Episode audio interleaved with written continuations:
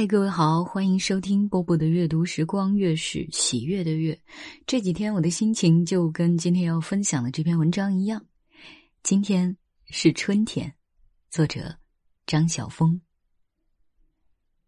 蓝天打了蜡，在这样的春天，在这样的春天，小树叶儿也都上了釉彩，世界忽然显得明朗了。我沿着草坡往山上走，春草已经长得很浓了。哎，春天老是这样的，一开头总惯于把自己藏在俏寒和细雨的后面，等真正一揭了纱，却又谦逊的为我们延来了长夏。山容已经不再是去秋的清瘦了，那白茸茸的芦花海也都退潮了。相思树是墨绿的，荷叶桐是浅绿的，新生的竹子是翠绿的，刚冒尖的小草是黄绿的，还是那些老树的苍绿，以及藤萝植物的嫩绿，熙熙攘攘的挤满了一山。我慢慢走着，我走在绿枝上，我走在绿枝间。我走在绿之下，绿在我里，我在绿里。阳光的酒调得很淡，却很纯，浅浅的斟在每一个杯形的小野花里。到底是一位怎样的君王要举行野宴呢？何必把每个角落都布置的这样豪华雅致呢？让走过的人都不免自觉寒酸了。那片大树下的后毡是我们做过的，在那年春天。今天我走过的时候，它的柔软仍似当年，它的鲜绿仍似当年，甚至连枝在上面的小野花也都娇美如昔。啊，春天，那甜甜的记忆又回到我的心头来了。其实不是回来，它一直存在着的。我禁不住怯怯的坐下，喜悦的潮音滴滴回响着。我们已把窗外的世界遗忘的太久了。我们总喜欢过着四面混凝土的生活。我们久已不能想象那些溪畔草地上直干的牧羊人，以及他们紧闭风雨的帐篷。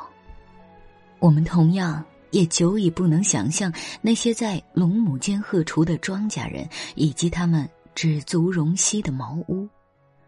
我们不知道脚心触到青草时的甜适，我们不晓得鼻腔遇到花香时的兴奋。真的，我们是怎么会疾驰的那么厉害的？那一边，清澈的山涧流着，许多浅紫嫩黄的花瓣上下漂浮。像什么呢？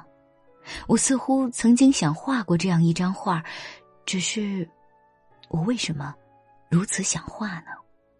是不是因为我的心底也正流着这样一带涧水呢？是不是由于那其中也正倾搅着一些美丽虚幻的往事和梦境呢？我是怎样珍惜着这些花瓣呢？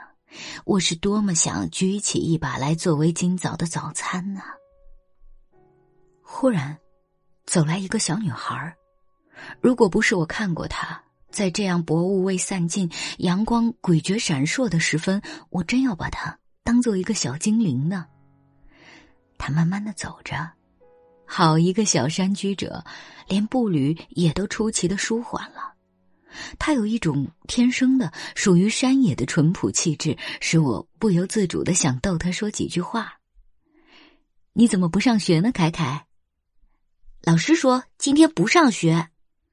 他慢条斯理的说：“老师说今天是春天，不用上学。”啊，春天？哦，我想他说的该是春假，但。这又是多么美的雨雾啊！春天，我们该到另一所学校去念书的，去念一册册的山，一行行的水，去速记风的演讲，又数骤云的变化。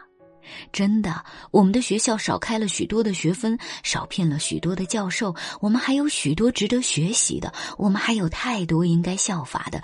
真的呢，春天绝不该像鸡兔同笼，春天也不该被安格鲁萨克逊人的土语，春天更不该收集越南情势的资料卡。春天，春天，春天来的时候。我们真该学一学鸟儿，站在最高的枝干上，抖开翅膀来，晒晒我们潮湿已久的羽毛。那小小的红衣山居者好奇的望着我，稍微带着一些打趣的神情。我想跟他说些话，却又不知道该讲些什么，终于没有说。我想，所有我能教他的，大概。春天，都已经教过他了。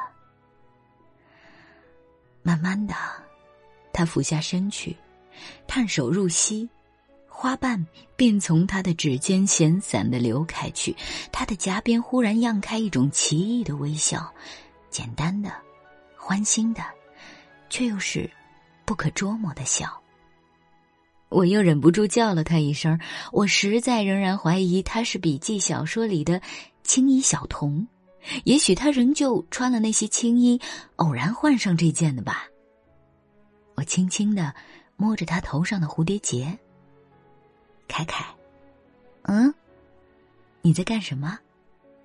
我，他踌躇了一下，茫然的说：“我没干什么呀。”多色的花瓣仍然在多声的涧水中淌过。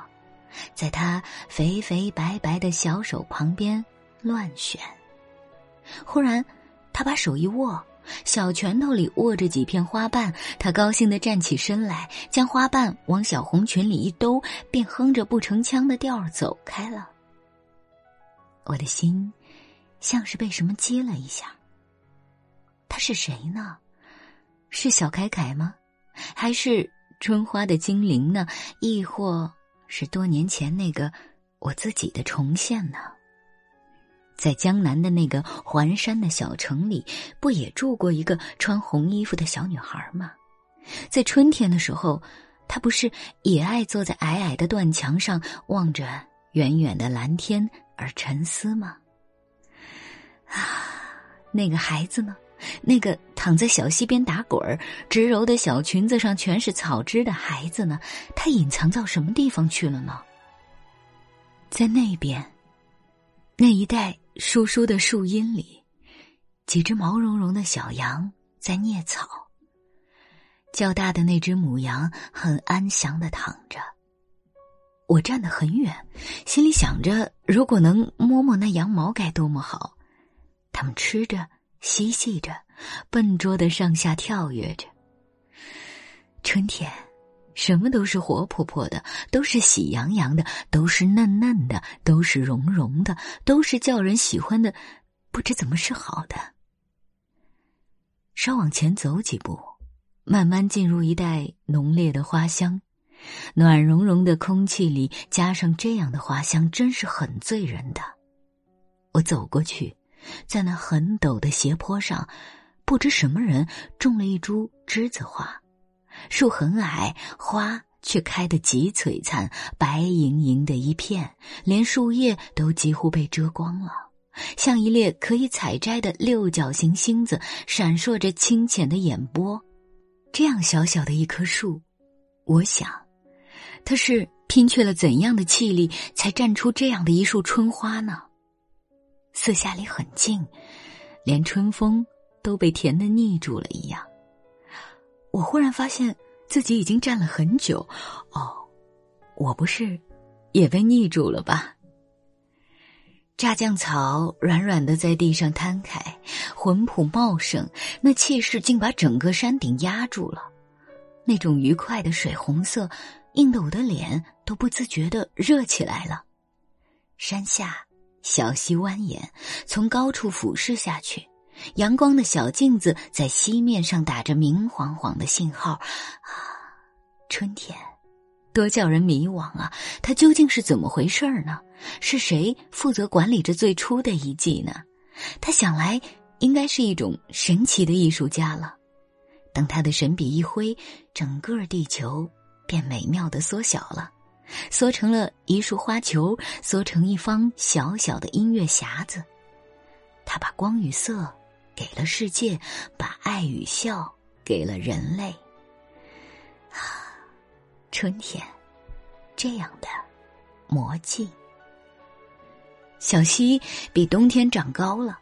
远远看去，那个负心者正慢慢的涉溪而来，啊，走在春水里又是怎样的滋味呢？或许那时候会恍然以为自己是一条鱼吧。想来做一个樵夫真是很幸福的，肩上挑着的是松香，脚下踏着的是碧色琉璃，身上的灰布衣任山风去刺绣，脚下的破草鞋任野花去穿缀。嗯，做一个樵夫，真是很叫人嫉妒的。远处的鸟啼错杂的传过来，那声音分落在我们的小屋里，四下遂唤出一种林野的幽深。春天，该是很深、很浓了。我想。好美好美的文字，我这几天一直在想。我在朋友圈会发一些关于春天的美图，但是不知道该用什么样的文字来形容。